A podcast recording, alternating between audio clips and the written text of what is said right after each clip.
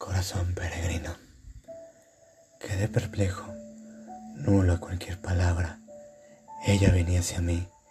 Traía la hermosura de una primavera que acababa de firmar la paz.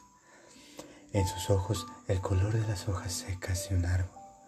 En sus mejillas el rojo de un sol que buscaba nacer.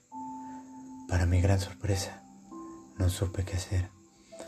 Quedé fascinado por la guerra que desata su sonrisa entre el silencio y mis ganas de besarla, de alimentar a mi corazón peregrino que busca en refugio, que ofrecen sus brazos delgados.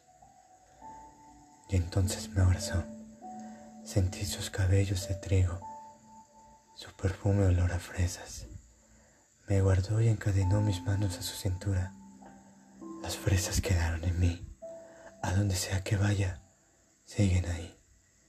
Esclavo fui, cuando mis labios rozaron los suyos.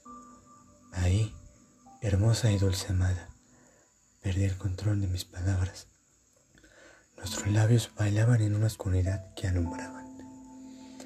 Que si al cerrar los ojos yo me había perdido, solo bastaba encadenarme otra vez a su fino cuerpo. Que si hoy duermo, y mañana la vida me hace olvidar esto. Mi memoria luchará por guardar tu amor. El viento luchará para traer tu olor. Los otoños tirarán sus hojas tan solo recordar tus ojos.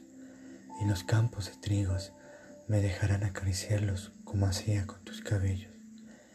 Y el silencio, con su hermosura, pelearán tan solo por mostrarme tu sonrisa una vez más aquella que le muestras al mundo entero y a mí, al momento de amar.